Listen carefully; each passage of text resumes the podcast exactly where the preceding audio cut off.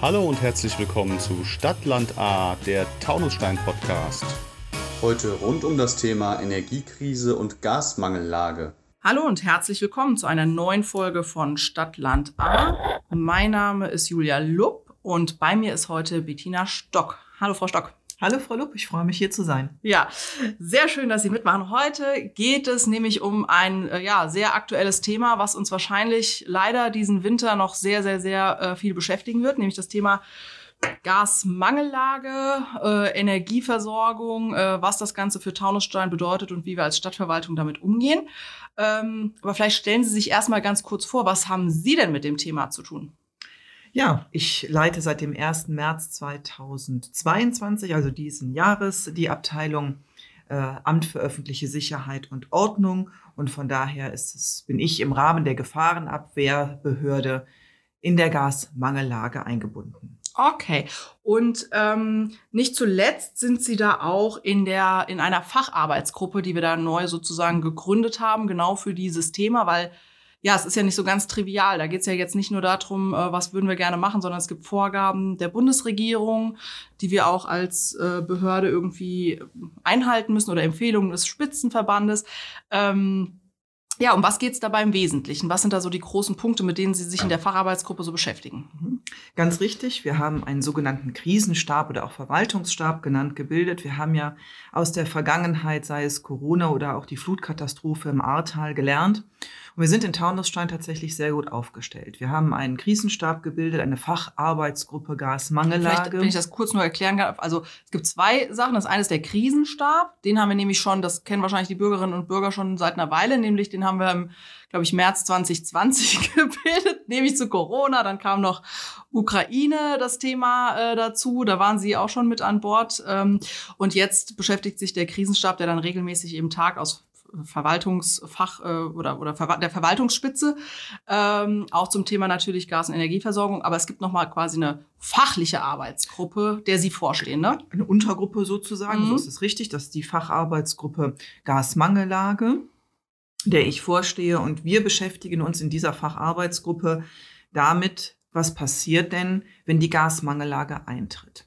Also, wir haben ja bekanntermaßen Versorgungsengpässe äh, in puncto Gas und Gasbelieferung.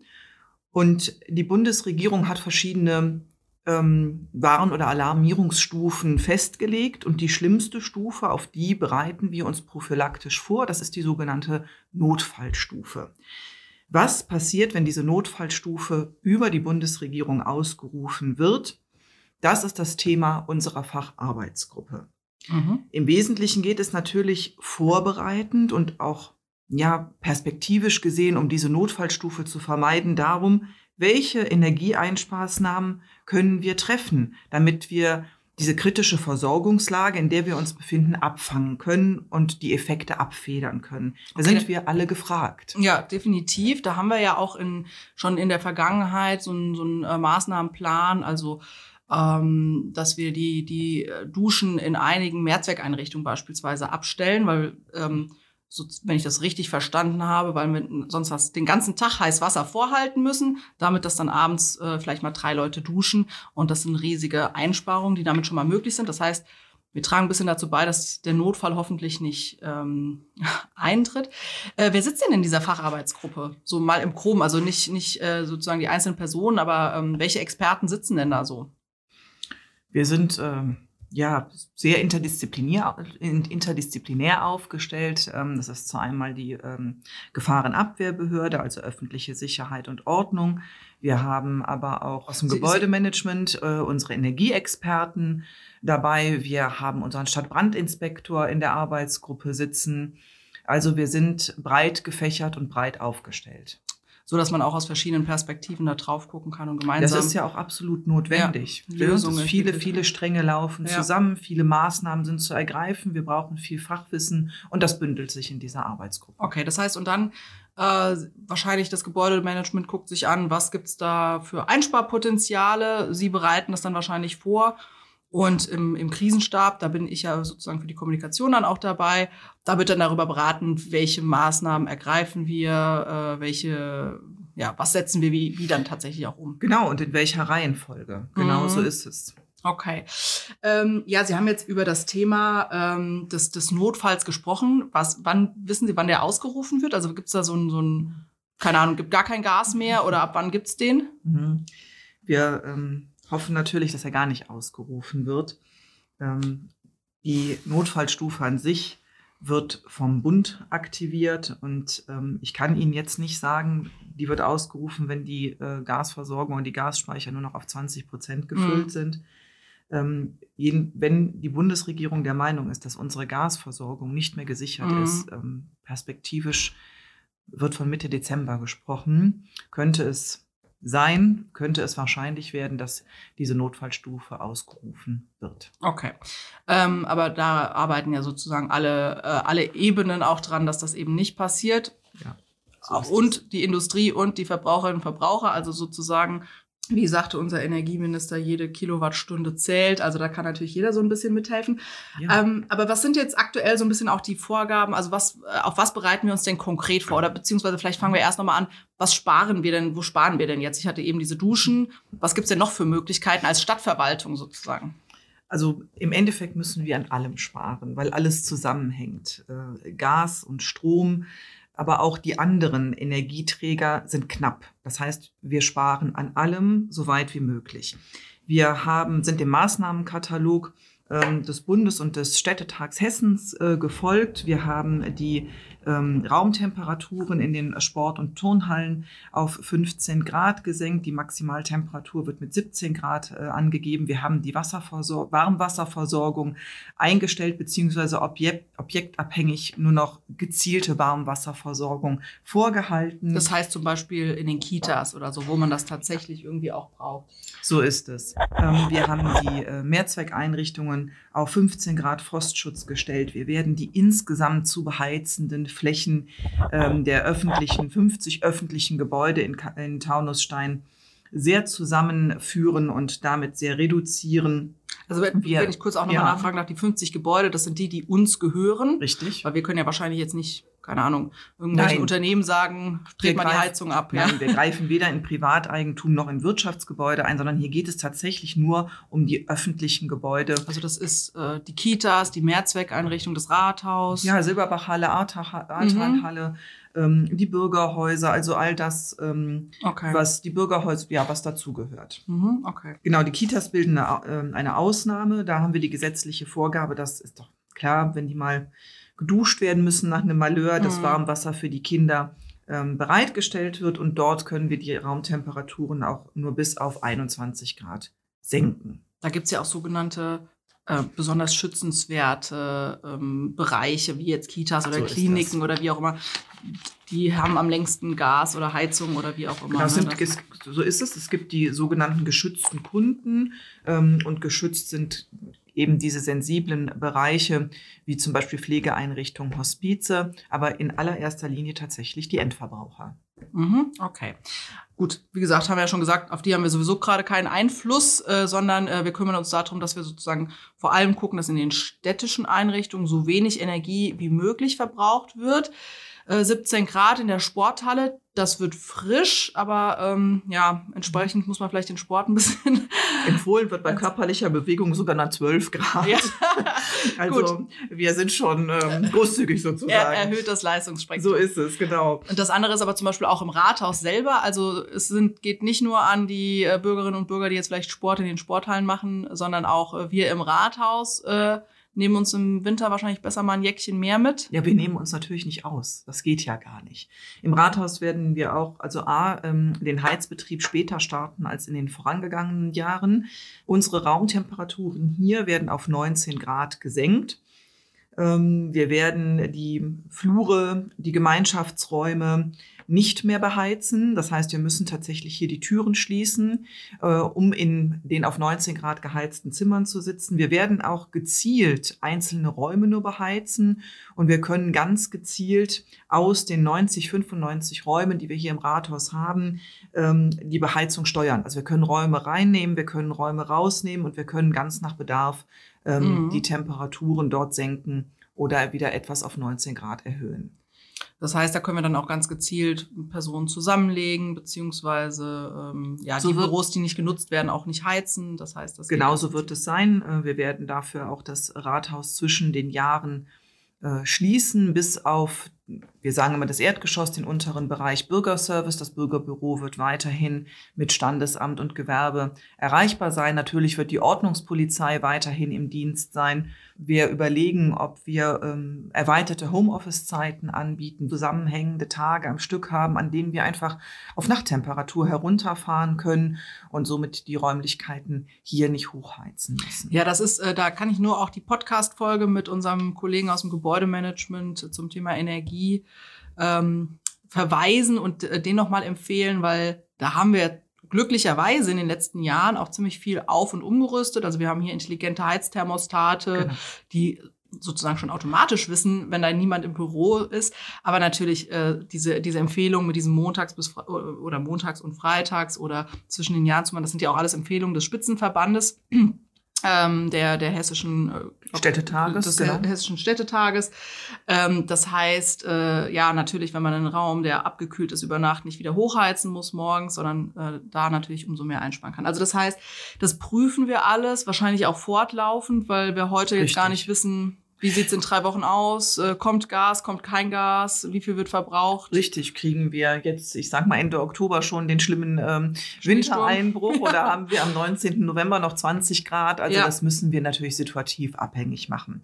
Das ist ganz klar. Wir gehen aber auch noch weiter. Wir haben auch vorbereitet eine Schulung der Mitarbeiter zum Thema Energieeinsparung und richtiges Lüften. Das heißt, wir setzen tatsächlich an ganz vielen Ebenen an und sind sehr bemüht, unseren Beitrag zu leisten. Okay, also das ist so ein bisschen mal ähm, ganz verschiedene Maßnahmen, ähm, die wir ergreifen, um ja, unseren Energieverbrauch weiter zu senken. Auch da, was weiß ich, wir haben eine Solaranlage auf dem, auf dem Rathausdach, äh, die, die dann äh, in Betrieb gehen wird. Und auch wir waschen nur noch die Hände mit kaltem Wasser.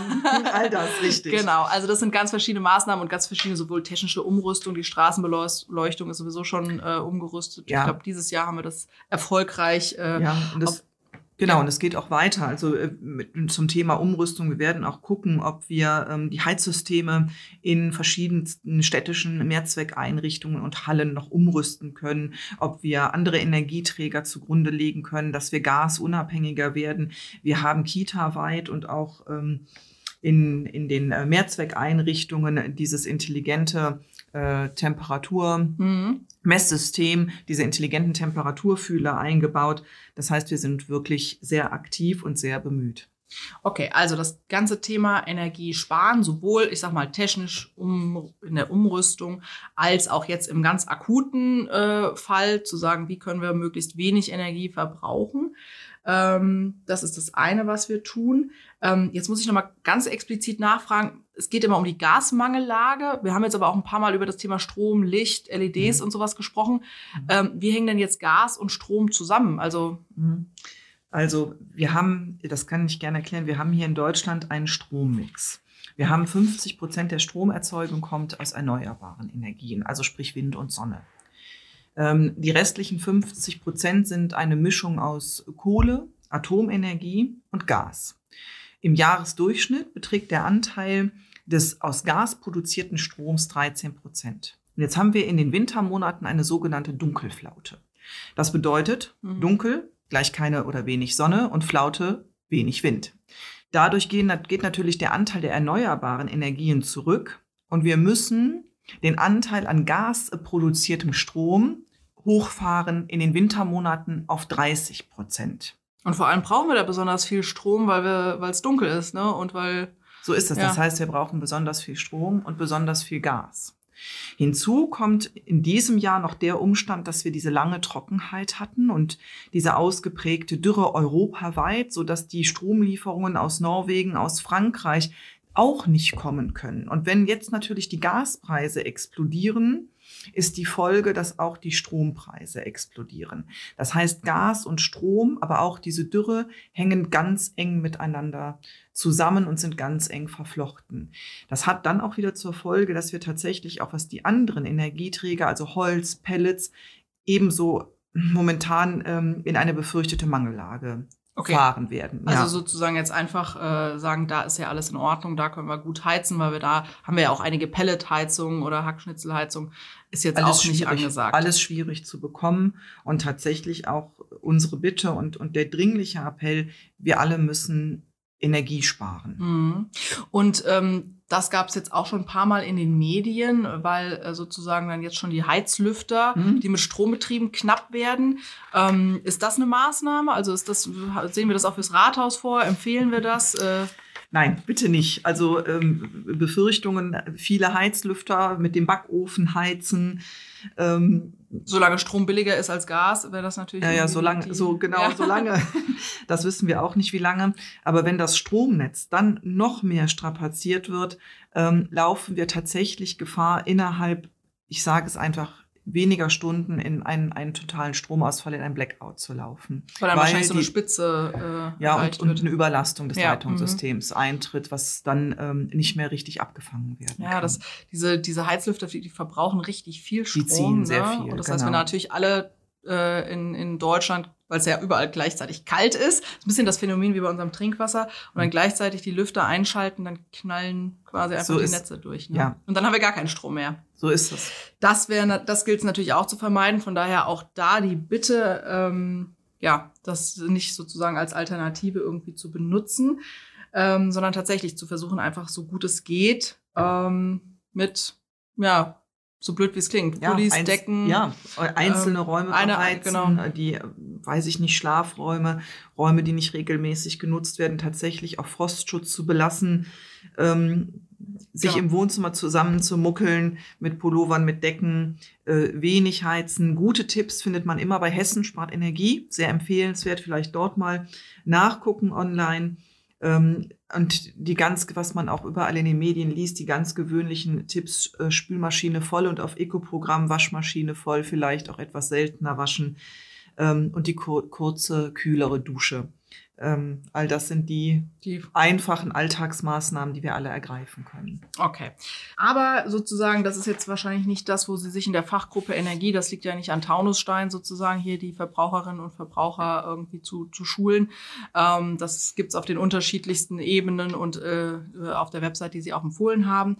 Ähm, sondern die Fachgruppe beschäftigt sich auf der einen Seite mit dem Thema Energie einsparen. Da haben wir jetzt ähm, mehrfach drüber gesprochen, was wir da bei der Stadt tun, was sozusagen auch überhaupt in unserem Einflussbereich ist ist. Das darf man ja auch immer nicht vergessen. Ähm, und jetzt äh, aber tatsächlich, sie beschäftigen sich ja eben auch mit ja, verschiedenen Szenarien, ähm, weil äh, wir hoffen mal nicht, dass es jetzt direkt morgen zu einer Gasmangellage kommt. Die Speicher sind ja zu einem gewissen Grad gefüllt. Ähm, das heißt aber, äh, was passiert, wenn? Ähm, und wie gehen wir damit um? Also kein Strom und, und oder kein Gas. Äh, wie bereiten wir uns darauf vor? Wir äh, haben hier für Taunusstein sogenannte Wärmeinseln in Vorbereitung. Das ähm, sind ähm, bauliche Anlagen, die in jedem Ortsteil von Taunusstein vorgehalten werden.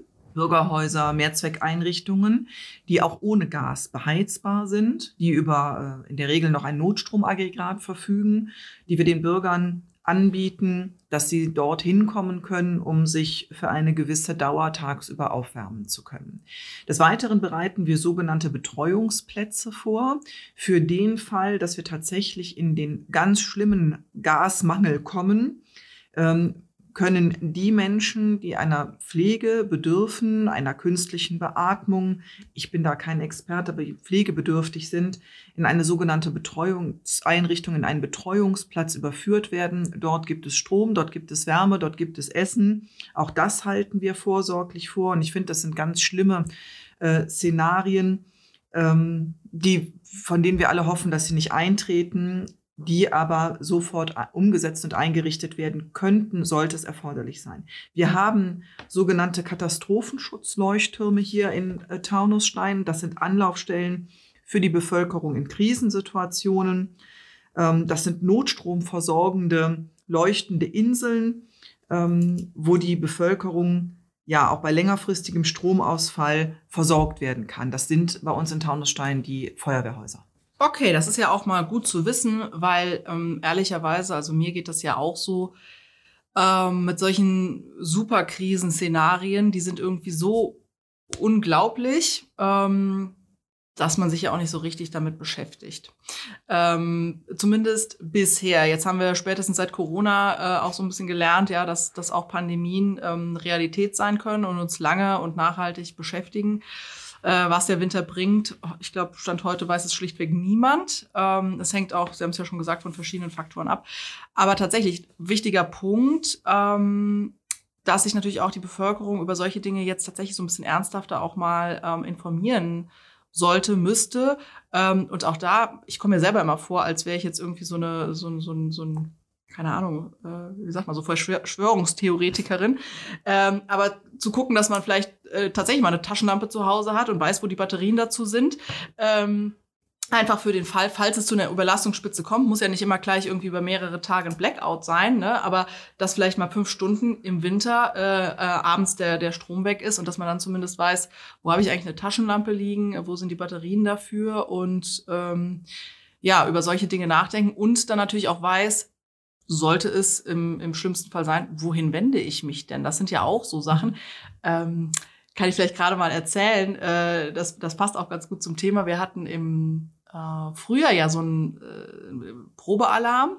Da haben wir die Sirenen nicht getestet, aber wir haben über Social Media äh, sozusagen die Bevölkerung mit der Bevölkerung so ein Quiz gemacht, also alle, die auf Instagram waren, ähm, was die einzelnen Signale bedeuten beim Feueralarm. Oder beim, also Feueralarm ist einer, es gibt aber auch einen Probealarm und Entwarnung und Gefahrenwarnung. Und dann mussten, äh, haben wir den Ton abgespielt und gesagt, okay, was bedeutet das jetzt? Ähm, und was muss man denn tun? Und ich sag mal so, es gibt Potenzial, was das Wissen in der Bevölkerung angeht. Das haben wir uns auch ein bisschen jetzt mit vorgenommen in der Pressestelle zu sagen, da, arbeiten wir noch mal ein bisschen dran. Ja, weil es bringt natürlich nichts, wenn wir über über ähm, äh, die die Signalanlagen irgendwie warnen und niemand weiß, was heißt denn das jetzt eigentlich? Ist ein Feuer ausgebrochen? Äh, ist das der Probealarm oder ist es die Entwarnung? Und was muss ich dann eigentlich tun? Ähm, von daher, an solchen Stellen ist natürlich auch nochmal so ein bisschen, äh, ja, ich erinnere mich, Arbeit dass ich in meiner Grundschulzeit diese verschiedenen ähm, ja. Alarmierungen und Signalfrequenzen äh, lernen musste. Aber äh, definitiv auch bei mir ist da noch Potenzial, ähm, die richtige ja. Warnung richtig einzuordnen und zu erkennen. Wir haben hier eine Notfallrufnummer eingerichtet, beziehungsweise werden die noch einrichten, ähm, so dass wir auf jeden Fall ähm, ja eine Anlaufstelle und Notruftelefon anbieten. Ansonsten ähm, Tatsächlich stellen wir uns realistischerweise zumindest auf stundenweisen Stromausfall ein. Und ich finde, es ist auch immer so ein bisschen, wir bemühen uns, die Waage zu halten. Natürlich möchten wir die Bürger Taunussteins sensibilisieren, auch aufwecken, wachmachen, auch natürlich ähm, bitten, Energie einzusparen, dass wir alle mitmachen. Und auf der anderen Seite weiß man eben nicht, was kommt. Wir wissen nicht, welches Szenario, ja, Realität werden wird. Und ich finde, solche Schreckensszenarien aufzuzeichnen und, und vielleicht ähm, Angst zu machen, auch falsch. Also von daher ist das ähm, ein schwieriger Weg, aber ich glaube, wenn jeder wachsam ist und sich jeder informiert, ähm, werden wir das ja gemeinsam schon überwinden. Ist wahrscheinlich wie in vielen Punkten, die uns hier bei der Stadtverwaltung betreffen. Das eine ist, was wir in der Stadtverwaltung tun, was wir tun können. Und da gehört es mit zum Job, uns auf das Schlimmste vorzubereiten, weil das wäre natürlich fahrlässig äh, angesichts so einer Situation. Und dann stehen wir nachher da und sind quasi handlungsunfähig, weil, weil wir uns vorher keine Gedanken gemacht haben. Ähm, und auf der anderen Seite, also uns darauf vorzubereiten, aber auf der anderen Seite natürlich auch die Bevölkerung zu sensibilisieren und sozusagen, dass auch jeder natürlich ein bisschen versucht, für sich selber drüber nachzudenken, worauf müsste ich mich denn vorbereiten, was wäre denn wenn, ähm, ohne dass man da jetzt gleich äh, irgendwie Vorratslager anlegt oder wie auch immer, sondern einfach so ein bisschen, ähm, aber wie gesagt, auch mal einen Tag vielleicht ohne Strom äh, auskommen könnte. Was bräuchte ich denn dann dafür? Das wäre ja vielleicht schon mal so eine erste Maßnahme irgendwie, dass man wenigstens Licht hat und sich irgendwie informieren kann. Ähm, ja, das gehört, glaube ich, mit dazu. Also das Thema der äh, Kommunikation, das werden wir natürlich über die Pressestelle, dass wir da auch entsprechend jetzt in den nächsten Wochen und Monaten so ein paar Dinge anbieten, zusammenstellen. Wo finde ich eigentlich was? Ähm, weil ich, es schadet ja nicht sozusagen, wenn man vorbereitet ist und wir hoffen alle, dass wir es aber niemals brauchen. Ähm, aber dann hat man das ja auch nicht umsonst gelernt, was so ein Feueralarm bedeutet. Richtig. Kann man ja trotzdem noch mal brauchen. Ja, ähm, das heißt, wir bleiben dabei. Der Krisenstab tragt regelmäßig. Die Fachgruppe arbeitet weiter, auch ähm, sozusagen in, in, enger Abstimmung. Das machen wir ja auch nicht in Taunusstein alleine, sondern mit, den, mit dem Kreis, mit den anderen Kreiskommunen, mit den anderen Behörden, mit den Energieversorgern ähm, zusammen. All das richtig. Also die Facharbeitsgruppe tagt einmal die Woche durchgehend. Ähm, wir sind in enger Abstimmung und regelmäßiger Abstimmung mit allen Kommunen im Kreis und dem Kreis und tatsächlich mit den Energieversorgern ähm, des Kreises. So, dass wir dann auch einfach wissen, was passiert eigentlich, wie, es werden jetzt verschiedene Szenarien ausgearbeitet, auch von den verschiedenen Stellen, entsprechend uns dann auch darauf vorzubereiten und unsere Maßnahmen anzupassen. Das heißt, es bleibt dabei, äh, ob es in zwei Wochen, vier Wochen, zwei Monaten oder gar nicht, äh, schlimmer, besser, wie auch immer aussieht, Stand wir, heute. Wir können es nicht absehen. Wir versuchen so vorbereitet wie möglich zu sein. Ähm, alles ist abhängig davon, ob, woher und in welchen Mengen wir Gas bekommen. Ähm, ja, eine sichere Prognose können wir nicht stellen. Wir können nur hoffen, dass wir für alle Fälle vorbereitet sind, soweit das geht. Genau, daran arbeiten wir.